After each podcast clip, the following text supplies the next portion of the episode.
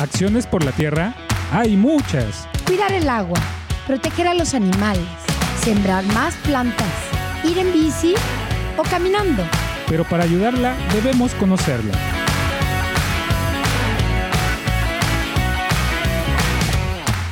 Buenos y buenas tardes a todos. Bienvenidos a su programa Acciones por la Tierra en Radio Choloyan 107.1 FM en este precioso y hermoso 25 de noviembre del 2022, ya el último viernes de este mes. Eh, les habla eh, pues su servidor, Luis Rosas, y los estaré acompañando durante pues este programa durante este viernes para hablar sobre temas eh, bastante curiosos y bastante interesantes sobre las energías. Pero pues antes de, abordar un poquito sobre estos temas, pues quisiera hablar eh, y darle el micrófono y presentar a un tipazo, ya lo conocen ustedes, siempre nos acompañan en los programas este, pues donde hay buen debate. Eh, Alex, ¿cómo estás? Hola amigo, bien, bien, aquí andamos. bienvenidos a nuestros radio escuchas también este, aquí en Acciones por la Tierra. Y pues yo bien, yo bien. Eh, estoy muy emocionado por el tema que vamos a ver hoy. No es que sea un entusiasta adepto, pero sí creo que es una cosa muy importante que todo el mundo debería saber de qué son las energías renovables, cómo se utilizan, quién las está utilizando, qué podemos hacer nosotros. Creo que es importante. Entonces, pues sí, me gustaría, pues primero que nada, darles un anuncio, porque pues ya saben que no podemos empezar sin dar nuestros clásicos anuncios, parroquiales. Así es. Y pues el anuncio de esta semana es que el próximo 4 de diciembre vamos a tener una posada ahí en eh, pues el mercado Malintzin. Ah, no, es en este la casa de dispensación de Tlaxcalancingo y ahí vamos a estar eh, pues presentando una pastorela también con actores de primer nivel. Así es, tendremos participaciones estelares de, por ejemplo, Alondra Alday, por ejemplo, una actriz consagrada en el medio, ¿verdad, querido amigo? Ya, este, experta en el área, también podemos tener eh, personas, eh, mini actores, ¿no? Como la película de, de, de mini espías, mini actores también. Sí, claro, vamos a tener ahí la participación de los niños del mercado Malintzin y pues por ellos también este, pues estamos haciendo este esfuerzo y sobre todo también a ustedes, a quien quiera ir, eh, pues está completamente invitado. Así es, pero pues entrando más en materia, eh, estamos eh, pues entre una crisis grande de, recursos, ¿no? ¿No, amigo Luis? ¿Cómo es el panorama aproximadamente que estamos viviendo de, de los eh, recursos que, existen eh, en este mundo? Pues mira, eh, prácticamente, bueno, ese tema es un tema que, a mí me apasiona mucho porque pues yo estudio ingeniería. Uh. Entonces, este, pues al final de cuentas, el, optimizar los recursos es algo que siempre se ve en, esta área, ¿no? Y, y, tal cual como dices, el problema de los recursos que estamos hablando son los eh, recursos no renovables. Estos recursos pues prácticamente se caracterizan como su nombre lo dice porque no se renuevan. Entonces en estos tenemos pues el petróleo y el gas, ¿no? Las principales fuentes de energía. Vivimos un boom en ciertas eh, revoluciones industriales gracias al petróleo y el gas. Eh, no los podemos perder de cuenta. la verdad, gracias a ellos hemos hecho grandes avances, eh, se han permitido pues, conocer por el motor de combustión que revolucionó en general la, industria, eh, por ejemplo también otro recurso que se me olvidaba, el carbón, eh, fundamental, pero al final de cuentas estos recursos renovables tienen dos problemas. Primero, se acaban, son finitos, tal cual es como eh, la analogía que, por ejemplo, acá hablando un poquito de películas que hace Thanos, eh, los recursos son finitos y las personas pues van aumentando. Entonces, por lo tanto, si los recursos son finitos, en algún momento pues se van a acabar. Entonces, es el problema de estos, del petróleo, del gas, del carbón. Va a haber algún momento donde se van a acabar, todavía falta, pero va a haber un momento donde se van a acabar. Se van a acabar. Y eh, la otro, el otro problema que tienen es que generan mucha contaminación. Entonces, si nos remontamos, por ejemplo, a la Inglaterra de hace dos siglos aproximadamente, o de uno, eh, lo podemos ver muy reflejado y muy fácil en las películas. Se, se, muestra una Inglaterra que sí, que andan todos en, en, en, tren, que andan todos con carros, pero se, se, muestra una Inglaterra que hay mucho humo, hay, las aguas están contaminadas, y, esas personas, pues en ese momento no les importaban porque al final de cuentas e, esas actividades o, o, o, ese tipo de cosas que se mostraban, mostraban como un avance, ¿no? Una superioridad de que, estamos ocupando pues carbón o estamos ocupando gasolina y pues estamos, eh, y lo estamos ocupando porque tenemos la, la, tecnología de punta. Poco después se enterarían que eso pues repercute, daña el medio ambiente, eh, daña la capa de ozono y también daña la salud de los, pues de nosotros, ¿no? De todos los seres vivos, de los animales, de las plantas y de los humanos. Entonces, al final, este es el problema de las energías no renovables. Contaminación con efectos eh, muy nocivos a la salud y que son finitos. Ajá. No sé si, si quieras comentar algo de, los, estos eh, recursos. Sí, sí, claro, este, y no nos vayamos tan lejos, incluso aquí en México, eh, bueno, no sé si ustedes eh, puedan revisar ahí en los libros de historia, este, tuvimos el caso de Porfirio Díaz, ¿no? Que bajo el lema de progreso, me parece, ¿cómo era el lema de Porfirio Díaz? a ver si quieres, te lo investigo mientras contamos. sí, bajo el lema de, ¿cómo se llama? De Porfirio Díaz, este, pues México tuvo una revolución importante, ¿no? Eh, poder, paz y progreso. Esa era la, ¿cómo ah. se llama? Pues digamos el estatuto eh, y orden y progreso también, ¿no? Que es también una de las cosas de, los lemas, ¿no? De, de, que han convocado muchos gobiernos, ¿no? Eh, bajo esos estatutos aquí en México se vivió, pues la, digamos, llegó la, revolución industrial, ¿no? Con, el ferrocarril, más que nada, con estas energías, con estas eh, formas de, entender eh, pues el progreso, ¿no? Que el progreso siendo modernización para algunas personas, ¿no? Eh, por ejemplo, los ferrocarriles eran el símbolo del progreso, ¿no? en el siglo XIX. Y todos los países querían construirlos, aunque los primeros contratos para la construcción de ferrocarriles en México se habían firmado en la década de 1930. Y no fue hasta la década de 1870 que los ferrocarriles finalmente se movían entre la Ciudad de México y el importante puerto de Veracruz. ¿Qué pasó? Que sí, hubo progreso, ¿no? Pero también hubo una tremenda desigualdad económica que pues al final eh, terminó desembocando en la Revolución Mexicana, ¿no?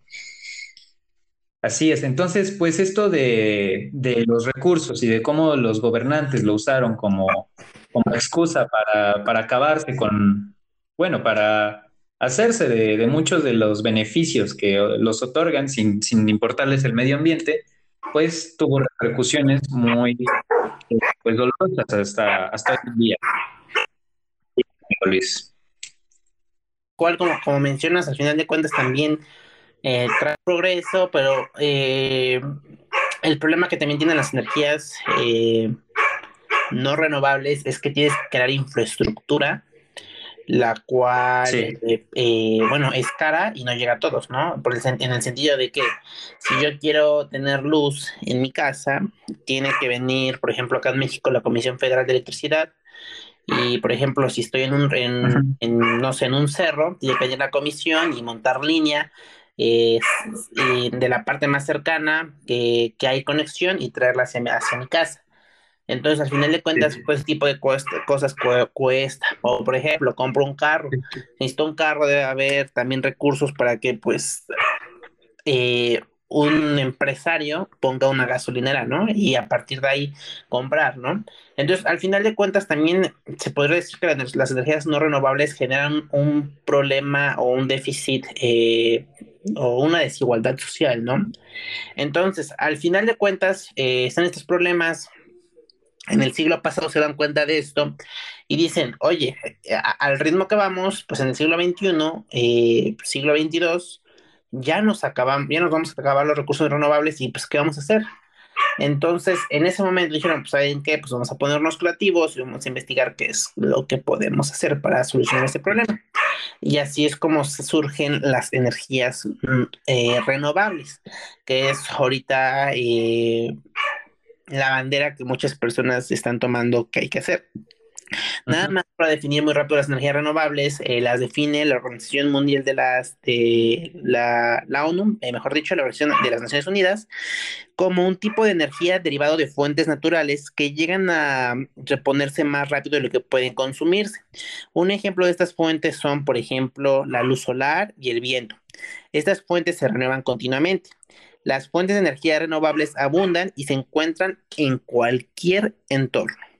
Entonces, teniendo en cuenta eso, eh, toman la decisión porque pues también eh, si una persona es planificadora y, previene, pues dice, oye, eh, si ya se nos va a acabar esos recursos, vamos a, ir haciendo una transición paulatina y poco a poco, que es donde ya estamos ahorita actualmente viviendo, para que al final de cuentas los recursos que ocupan energías no renovables los hagamos una transición a las energías renovables. Entonces, por eso ya tenemos los coches eléctricos, por eso ya tenemos calentadores solares, paneles solares, y al final de cuentas eh, la energía eh, renovable la podemos conseguir de diferentes formas, la podemos conseguir del sol, del aire, eh, de los movimientos de las cascadas, del, hay una energía que que eh, es un poco complicada de explotar, pero también se explota que ponen turbinas, se, tiene un nombre, pues me fue, pero ponen turbinas abajo de los, de, del, del, mar, donde el mar es como muy picado, donde hay mucho oleaje, y eso, y eso mismo, las, la fuerza de las olas generan abajo eh, corrientes internas, y esas corrientes internas mueven también generadores que generan electricidad. Entonces, al final de cuentas, todo ese tipo de cosas son energías las cuales, primero, no contaminan porque pues provienen de de, cosas que, no contaminan, ¿no? O sea, prácticamente, o sea, por ejemplo, el sol y el aire, siempre lo hemos, el agua siempre los hemos tenido y no, y no, y no va a pasar nada. Son, eh, no son, podríamos decirlo, infinitas, porque pues sol siempre va a haber, siempre va, siempre va a amanecer, siempre va este, pues, anochecer prácticamente, siempre va a haber aire y el agua, eh, los movimientos del agua siempre van a existir. Entonces, y bueno, si no pasan cosas extraordinarias muy locas, siempre vamos a tener eso, ¿no? Entonces, son eh, eh, infinitas y, bueno, lo podría considerar. Y el, otro punto que hablábamos es que soluciona el problema de las brechas de desigualdad. Entonces, por ejemplo, si, si me remonto al ejemplo que tenía, si voy a poner mi casita en el cerrito, yo no tengo que hablarle a, CFE para que me ponga o me monte una línea. Simplemente, eh, pues habla un experto, pues de, por ejemplo, paneles solares, y este experto me pone mi eh, panel solar en mi casa y en el cerrito ya tengo mi luz, independientemente si no tengo eh, línea eléctrica, ¿no? Con sol ya tengo luz. Por ejemplo, también otra cosa, si quiero tener gas en mi casita eh, para calentarme, para tener este, para bañarme, eh, anteriormente o es, o, me meten una línea también directa de, gas, o tengo que ir por, o tiene que venir la pipa, o tengo que venir por, por ir por mis tanques.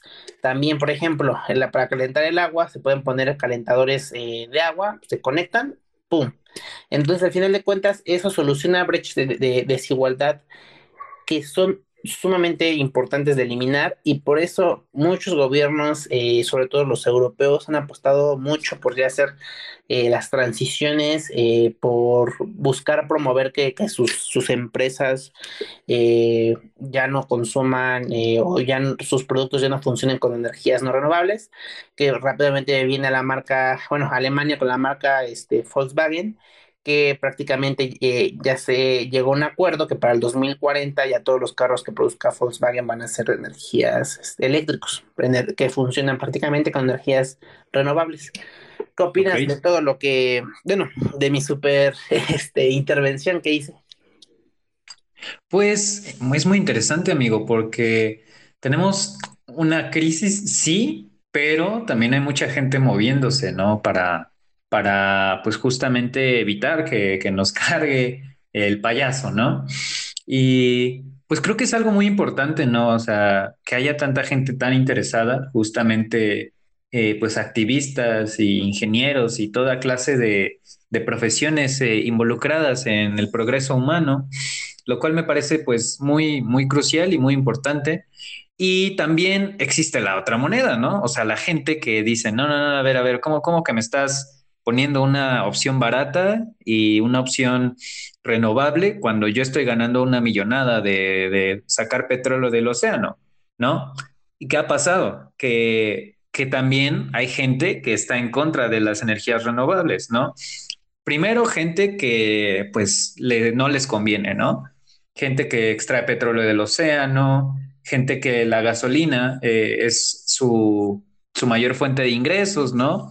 Entonces, por ejemplo, el gobierno de Estados Unidos es eh, acusado eh, varias veces de, pues de esto, ¿no? De, pues de promover la explotación de los recursos eh, no renovables, como el petróleo. Inclusive, rápido, interrumpente, Trump, Trump eh, en su mandato y en su campaña, él decía tal cual, eh, o sea, no necesitan las energías renovables, eh, sigamos con extracción de petróleo, no tanto porque odia el medio ambiente, sino prácticamente porque mm, cientos de empresas de, de gasoductos son pues gringas, ¿no? Entonces, pues tampoco le puedes disparar a tu economía, ¿no? Pero pues sí, este, te, te, dejo, no te dejo de interrumpir.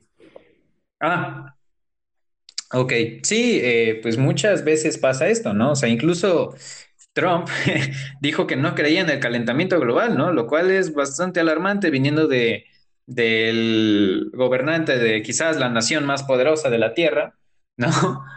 Pero bueno, el chiste es de que estamos en otra época, o eso queremos, y, cada vez hay más gente más interesada en, eh, pues esto, ¿no? Incluso aquí en nuestro país tenemos, eh, pues, muchas eh, plantas hidroeléctricas, ¿no? Muchas formas en las que la gente quiere, pues, progresar, ¿no? Incluso aquí tengo un artículo que dice eh, que Chiapas justamente es uno de los eh, mayores impulsores de las energías renovables, ¿no? Por ejemplo, eh, no sé si ha sido al Cañón del Sumidero, compañero Luis. Sí, sí, he tenido la oportunidad de ir al Cañón del Sumidero. Exacto, y pues el Cañón del Sumidero no solo es esa belleza natural que está ahí en Chiapas, donde viven cocodrilos y changuitos, este, también al final es una planta hidroeléctrica que, le da energía, no recuerdo cuál es el porcentaje de la ciudad de Tuxtla o de a sus alrededores, pero da mucha energía y pues es un ejemplo, ¿no? De, de, una de estas. O por ejemplo, aquí tengo un artículo que dice, con el propósito de aprovechar las energías renovables, el gobierno de Chiapas, este es un artículo del 2015, debo aclarar, este, el gobierno implementó un programa de planeación que comprende políticas públicas, estrategias y proyectos que promocionen el uso de potencial del potencial eh, de los recursos reno, eh, de los recursos naturales de la entidad, ¿no? Porque recordemos que Chiapas es un eh, estado en donde el agua abunda, a diferencia de, por ejemplo, Monterrey, ¿no? Que igual tuvieron una escasez de agua, pues hace algunos meses, ¿no? Eh, y bueno, eh, se estima que este gobierno eh, iba a llevar a cabo la transición y diversificación energética a través de acciones que desarrollen la eficacia del uso de la energía existente, ¿no? Y tenía cinco ejes de acción, los cuales están vinculados a la investigación e innovación de tecnologías, usos y aprovechamientos de este, pues los recursos de este estado, ¿no? Y pues es justo eso, ¿no? Eh, Luis, eh, lo que comentabas de usar cosas como el agua, usar cosas como el viento, usar cosas como el sol, ¿no? Que pueden traer eh, pues beneficios a aquellos quienes pues nos aprovechamos de estas energías, ¿no? Por ejemplo, ¿qué tipos de energías renovables existen, compañero Luis? Pues prácticamente tenemos las famosas que es la energía, este, la solar, la eólica, este, y ya tenemos otras como más coquetonas que la gente eh, no conoce, que ahorita las, voy a anunciar, que tenía acá una, bueno, tenemos las energías renovables, este, perdí el paper, ah, bueno, acá está. Eh, son las eólicas, el solar, las eh, hidráulicas, las de biomasa, las geotérmicas, que también son muy interesantes porque tal cual aprovecha como la energía que provocan los, los geysers o los volcanes. La, la mareomotriz, que es la que te explicaba que funciona con las mareas este, del oleaje. La motriz la biotanol y la biodiesel. Son las energías renovables, si se dan cuenta, son un montonal son difíciles pues de, explotar porque sí, eh, tal vez sí eh, se debe ser como un costo este, inicial, pero por ejemplo, nada más para dimensionar el, poder que tienen estas energías este, pues renovables, es que una sola eh, turbina de energía eólica tiene la capacidad de alimentar a 60 viviendas de una, de, una entidad. Entonces prácticamente podemos decir que ya con, con 10 le estás dando prácticamente a 6 mil, más o menos, ¿no? Como 6 mil casas. Energía, este, pues energía. Entonces prácticamente es lo importante y lo fundamental hacer como este, esta transición de las energías pues no renovables a las renovables. Debe ser una transición pues sí, lenta, paulatina, porque hay procesos que pues se deben de, adaptar, ¿no? Por ejemplo, en la, en la parte de ingeniería, eh, ahorita que está poniendo mucho de nuevo de moda la exploración espacial, ir hacia, hacia Marte, que por ejemplo ahorita vemos a Elon Musk eh, con SpaceX eh, haciendo este tipo de cosas. Obviamente, por ejemplo, ahí necesita ocupar petróleo, porque el petróleo genera una eh, energía en este momento muy potente para pues hacer que, que, un cohete logre salir de la Tierra, ¿no? Cosas que tal vez no lo puedes lograr con una, con una energía tal vez eólica o, solar, pero al final de cuentas eso es lo, lo, lo, que tenemos que llegar, ¿no? Reducir la menor cantidad posible de las energías no renovables pero al final no las vamos a dejar de ocupar, ¿no? Al final, si ciertas cosas funcionan así, las vamos a tener que seguir funcionando si no encontramos como alternativas funcionales y darle el tiempo pues a la ciencia, a los científicos para que encuentren eh, ciertas variaciones, porque al final lo ideal es que el ser humano logra aprovechar al 100% la energía de su planeta para, de cierta manera, eh, pues llevar a cabo sus actividades, que es algo o un temita que me gustaría que lo platicáramos pues en, el siguiente, este, en el siguiente, en el siguiente bloque, pero es muy curioso lo que se puede lograr hacer con estas este, situaciones. Sí, por supuesto, eh, claro que es una eh, cosa que es muy importante, eh, ¿no? Este, pues sí, comentar. Y pues Ahorita eh, se nos está acabando el tiempo para este bloque, compañeros, pero por favor, eh, si se pueden, eh, por favor, conectar o bueno, más bien sintonizarnos en el siguiente bloque de Acciones por la Tierra, pues estaríamos muy agradecidos. Así que, por favor, escúchenos en el siguiente bloque de Acciones por la Tierra. Escuchas Acciones por la Tierra. En un momento regresamos.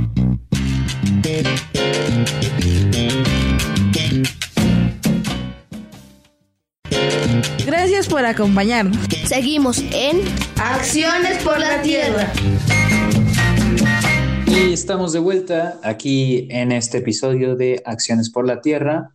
Eh, estábamos hablando de un tema muy bueno que es eh, pues los recursos renovables, ¿no? Que comentábamos en el episodio pasado, son recursos que, nos puede proveer, por ejemplo, la naturaleza, ¿no? Eh, y que dependen de, pues, cómo los utilicemos, si pueden ser eh, renovables o no renovables, ¿no? Por ejemplo, ¿cuál sería, por ejemplo, un, ejemplo de un recurso no renovable, compañero Luis? Pues el petróleo. El petróleo. El carbón o el gas. Ajá son los, los ejemplos de los recursos no renovables y de los renovables pues la luz solar, el aire, el calor pues del, del este que, que, sale del planeta, por ejemplo de los de los geysers o de los volcanes, el agua, eh, la biomasa. Entonces, aquí tengo, Ajá. Dime, dime, dime, dime. Justo, eh, pues las definiciones de qué es cada cosa, ¿te gustaría que lo comentáramos? Pues sí, prácticamente es, eh, bueno, vamos a explicar un poquito cuáles son como el, el nombre y, y, y, qué son, ¿no? Pues Vale, prácticamente La, la, la, energía eólica es la energía que proviene del viento, ¿no? La energía solar es la que viene de, del sol. Eh, cabe señalar que la energía solar eh, hay dos formas de obtenerlas, que puede ser fotovoltaica o fototérmica. La oh. fotovoltaica es la que creo que prácticamente todos conocemos, que es la que aprovecha la luz eh, del sol mientras que la fototérmica aprovecha el calor del sol. Al final de cuentas, las dos son solares, pero cada una este, aprovecha dos cosas diferentes del sol, ¿no? Eh, la hidráulica o la hidroeléctrica es la energía que se obtiene de los ríos y de las corrientes de agua dulce, que estas prácticamente pues las presas. Ajá. La biomasa o biogás, que es la energía que se extrae de la materia orgánica la energía geotérmica, que es la energía calorífica que contiene el interior de la Tierra, la energía mareomotriz, que es la energía que se obtiene de los mares, tenemos también la energía hundiomotriz, o prácticamente o coloquialmente se conoce ola motriz, que es la energía que se obtiene de las olas, el bioetanol, que pues prácticamente es el etanol, pero pues eh, por llevar el bio es ecológico, que prácticamente es un combustible orgánico apto para la automatización, que se logra mediante procesos de fermentación de productos eh, vegetales. Y finalmente tenemos el, el, el, el, biodiesel, que de nuevo es el diésel, pero de forma ecológica, que es uh -huh. el combustible orgánico para pues, la, eh, la automoción, entre otras aplicaciones, que se obtiene a partir de aceites vegetales. Vale. Qué interesante, amigo. Eh, qué interesante, pues justamente lo que nos comentas. Y pues también incluso hay eh, otros, ¿no? O sea, por ejemplo, aquí estoy leyendo en eh, un artículo que dice que los recursos renovables también pueden incluir, por ejemplo, este, las algas marinas, al parecer, ¿no? Eh, que puede ser un recurso renovable que se utiliza en una gran cantidad de aplicaciones, como la producción de fertilizantes y la industria farmacéutica y cosmética, ¿no? También me aparece aquí que incluso también este, las mareas, ¿no? Que, que pueden ser, eh, que lo que comentabas, ¿no? Que incluso en algunas eh, zonas, eh, pues puede ser muchísimo más fácil obtener este, energía de, a partir del agua con mareas altas, ¿no? Así es. También, de hecho, entrando un poquito en la polémica, sí. Una energía que también se debate si es, bueno, ahí no sé si, si, si se logra considerar eh, renovable o no renovable, Ajá. pero ya un poquito entrando a la polémica, la energía nuclear es una energía eh, muy poderosa. Eh, sí. Prácticamente eh, existe un tabú hoy muy grande sobre la energía nuclear eh, por los problemas que hubo en las explosiones de las plantas de, de Chernobyl y de, y de Japón. Pero sí. estas plantas son muy raras que, que, que tengan variaciones. Eh, es muy poderosa, sí puede, tener, sí puede ser algo contaminante por, por el material eh, nuclear que, que desecha, pero la energía nuclear, la verdad, es muy poderosa, es de las que tienen la capacidad, por ejemplo, una planta de alimentar toda una ciudad. Eh, el problema es que prácticamente ahí, ahí, entra el debate de que pues la radiación, o sea, consigues energía ilimitada, no tan este pues prácticamente se podría considerar como, como renovable porque lo obtienes a través de plutonio o de materiales que pues al final de cuentas son elementos sintéticos que los puede generar el, el, el, el humano a costa pues de generar radiación, ¿no? Entonces por eso está como mucho el debate de ¿se puede ocupar la energía nuclear o no se puede ocupar? ¿Tú qué piensas de eso? Pues mira, desde una perspectiva humana, no siendo ingeniero, experto en estos temas, pues claramente me da miedo, ¿no? Incluso eh, en el arte, por ejemplo, ahí sí puedo hablar un poco porque pues, sí, eh, desde mi carrera, ¿no? Eh, pues justo a partir de las eh, amenazas de ciertos países eh, durante la Guerra Fría de ataques nucleares, surgió pues el género de la ciencia ficción, ¿no?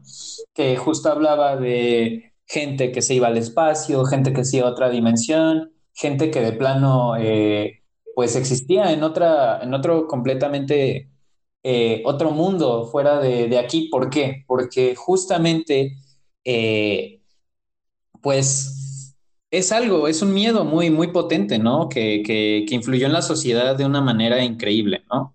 O sea, el miedo a, extinguirse, pues claramente es un miedo muy, muy potente, ¿no? Incluso, por ejemplo, en el cómic, eh, hubo eh, exponentes de, como Alan Moore, que hablaron justo eh, sobre críticas sobre la, la, guerra nuclear, críticas sobre, pues, pues, la Guerra Fría como tal, ¿no? O sea, hasta dónde llegarían los países por, pues, no sé, por acabarse unos contra otros, ¿no? Y pues después de eso, pues es difícil confiar en, después de esas amenazas, después de todas esas eh, formas de, pues de tener en sí un poco de miedo, pues es un poco difícil imaginarse un mundo en donde esa, esas energías sean seguras, ¿no? O sea, simplemente mencionas nuclear y lo primero que se te viene es una explosión nuclear, ¿no?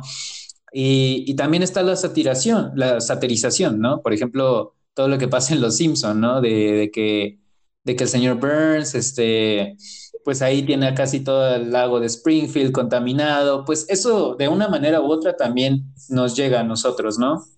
Nos llega a, a, la, digamos, a la populacha, a la gente, y pues nos asusta un poco eh, también en cierta parte. ¿Qué es lo que podemos hacer? Informarnos, ¿no? informarnos sobre que la energía nuclear no siempre puede ser maligna, que puede ser muy poderosa e, y sobre todo me parece poco contaminante, ¿no, eh, compañero Luis?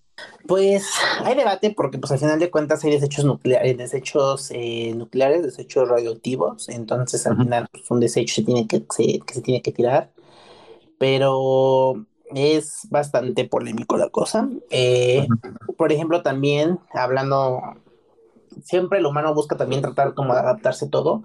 Hay una rama de la, eh, de la ingeniería que se llama la, creo que geoingeniería, algo así, que tal cual es una rama de la ingeniería que busca combatir los efectos del calentamiento global. Oh. Es prácticamente, por ejemplo, tener aviones que lancen este, ciertas sustancias, aplicar las algas que tú dices. Las algas eh, prácticamente sirven mucho para eliminar el dióxido de carbono. El único problema de esta, eh, mm, de esta rama de la ingeniería es que al final es un parche parcial de, lo, de las actividades del ser humano. ¿Por qué? Porque al final todo eso genera desechos que genera salinidad y al final de cuentas, eh, bueno, se ocupa mucho el agua. El problema que hace es que saliniza el agua hasta tal punto de hacerla, este, pues ni usable ni vivible prácticamente, ¿no? Entonces, por ejemplo, decían los, los ingenieros que apoyan mucho esta rama de ingeniería, es como de, ah, pues los echamos al, al océano, los echamos hasta el fondo del océano y al final de cuentas el océano ya es salado. Pero es como decía, amigo, pero pues si seguimos con, eh, si hacemos, pon tú, seguimos con nuestro mismo estilo de vida, no cambiamos, seguimos contaminando, que al final ya no se contaminaría porque estaríamos ocupando esta rama de la ingeniería, al final lo único que provocaría es que dentro de un siglo estemos hablando de que el océano ya es muy salado y ya no hay vida y ya estamos perdiendo eh, pues prácticamente toda la vida acuática acá y no que es muy importante. Pero pues eso tal vez lo podemos platicar después en otra eh, en otro podcast que es bastante interesante. Yo me quiero ir más a una parte que tú mencionaste ahorita que dijiste ciencia ficción, que tal cual es muy verídico y también eh, quisiera eh, abondar un poquito que también tú decías eh, en el otro bloque. cuando hablábamos de por qué es importante hacer como esta transición paulatina, que al final lo ideal que sigue siendo lo ideal, es llegar a, a ocupar puras energías renovables.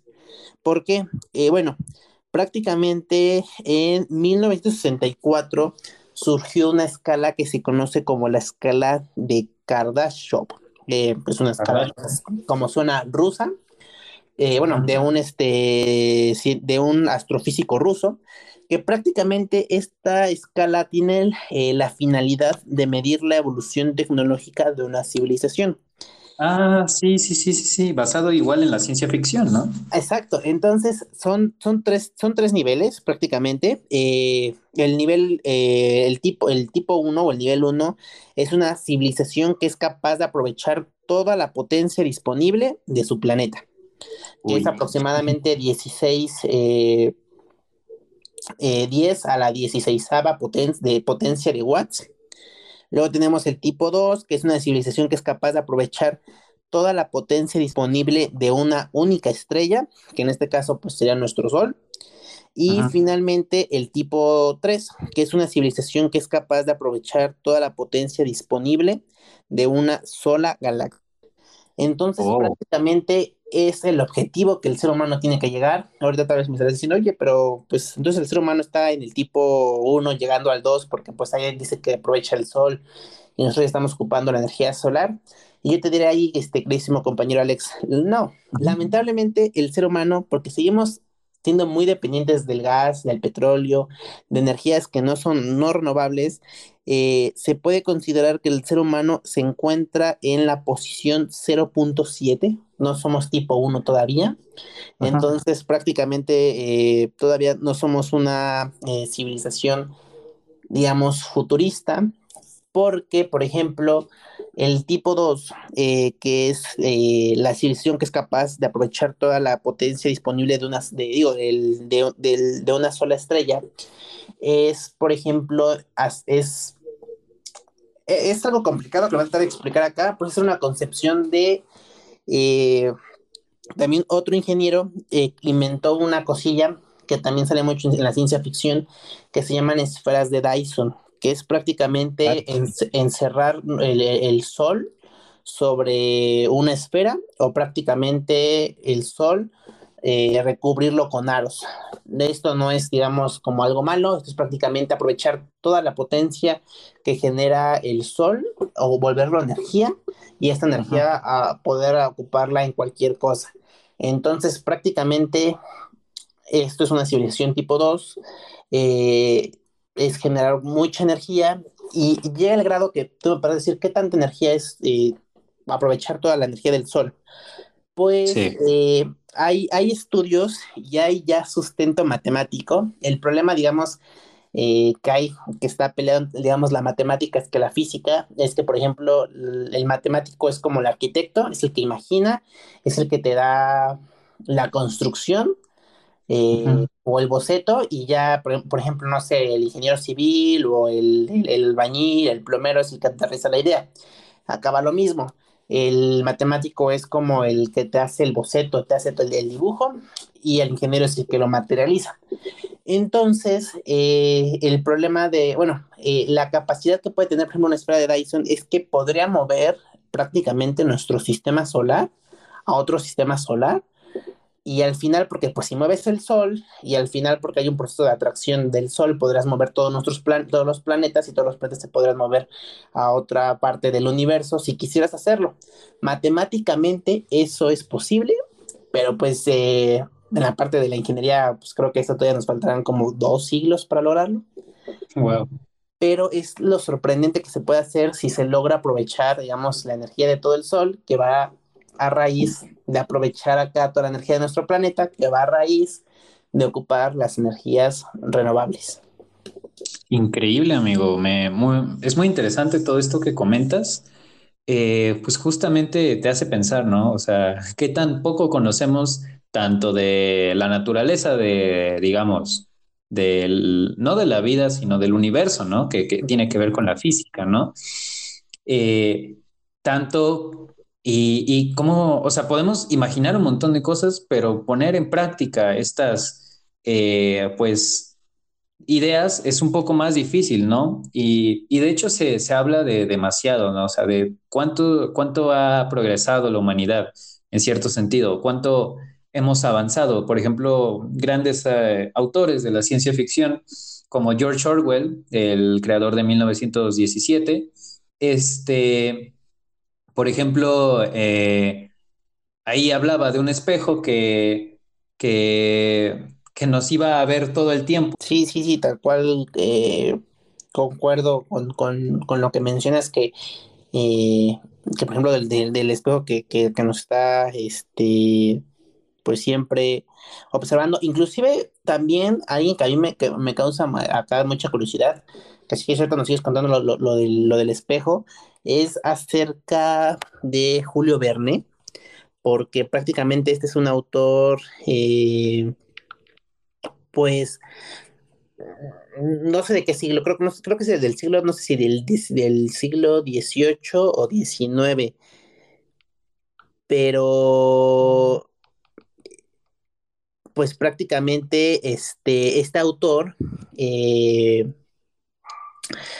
habla, por ejemplo, de los submarinos, de los viajes eh, en el espacio, este, entonces, eh, de las calculadoras, y al final eh, todas estas cosas eran, eh, eran cositas que, que, no se inventaron, no había antes, entonces al final, como tú dices, también los, los grandes filósofos, los grandes, este, pensadores de la literatura, de la ciencia ficción, también permiten permear y llegar hacia eh, darnos una idea de cómo va a ser el futuro. Pero pues, ¿nos puedes ir contando, por favor, cómo es esto del, espejo? Eh, sí, sí, sí, claro. Este, bueno, en la novela 1917 eh, hay un personaje principal, no recuerdo el nombre exactamente, tiene un nombre curioso, pero el chiste es de que él se va a un rincón muy apartado de su departamento en donde no hay estos espejos, ¿no? Porque según el gran hermano, que es, digamos, la entidad eh, que gobierna, ¿no?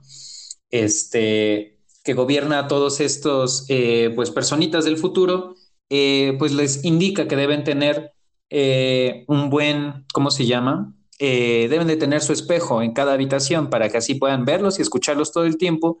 Y él lo que hace es que para poder literalmente tener un pequeñísimo momento de privacidad es, ¿cómo se llama? Eh, pues apartarse, ¿no? De, lo más que puede estos espejos. Incluso también otros autores, como lo son Isaac Asimov, hablaban y muchísimas cosas, muchísimas cosas. Eh, cuando puedan, por favor, lean Isaac Asimov.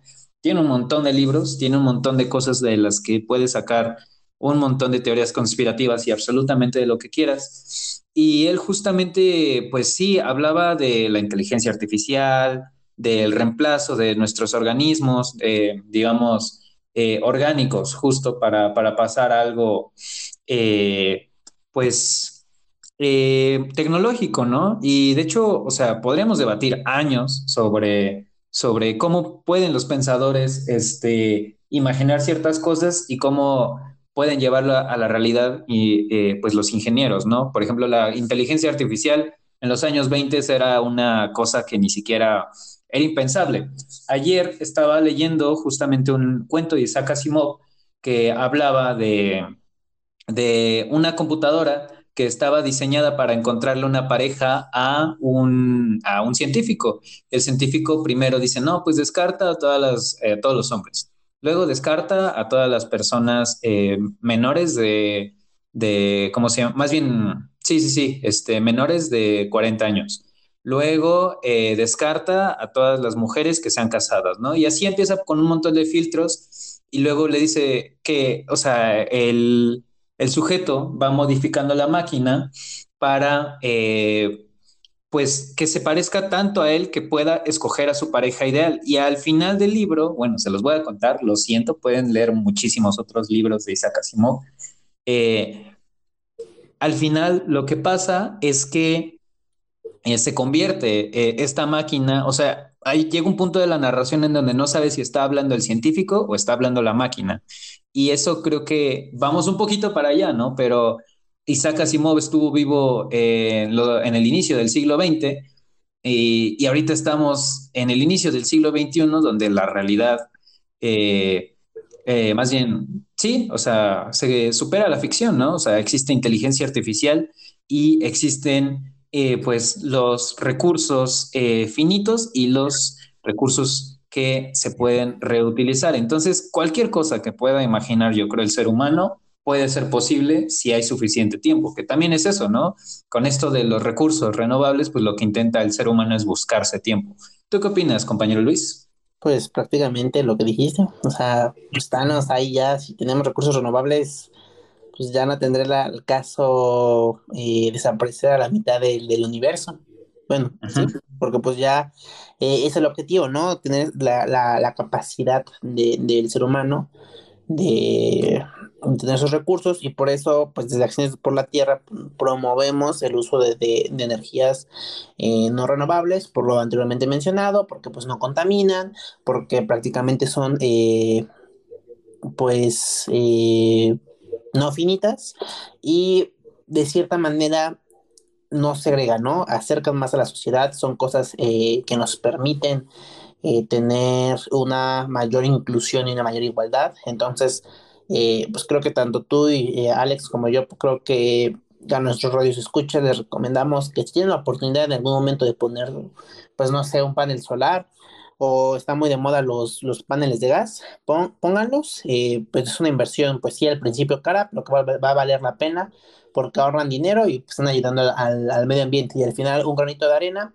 constituye a una parte de una gran columna, de unos grandes cimientos para cambiar nuestro planeta. Entonces, pues eh, espero que os haya gustado nuestro, nuestro tema. Creo que divagamos al final un poquito, nos fuimos más hacia el futurismo y ese tipo de cosas, pero es al final lo, lo curioso de las energías no renovables. Al final, todo lo que nos pueden dar, todo lo que nos pueden eh, proveer y lo que nos puede eh, llegar. Entonces, pues muchísimas gracias por escucharnos. Radio Escuchas, les ha hablado Luis. Y Alex, por supuesto, aquí andamos. y nos vemos en el siguiente programa. Muchísimas gracias. Gracias por escucharnos y sintonízanos aquí en Choloyan 107.1 FM. Hasta la próxima. Acciones por la tierra hay muchas. Cuidar el agua, proteger a los animales, sembrar más plantas, ir en bici o caminando. Pero para ayudarla debemos conocerla. Nos escuchamos el próximo viernes a la una de la tarde. Aquí en Acciones por la Tierra.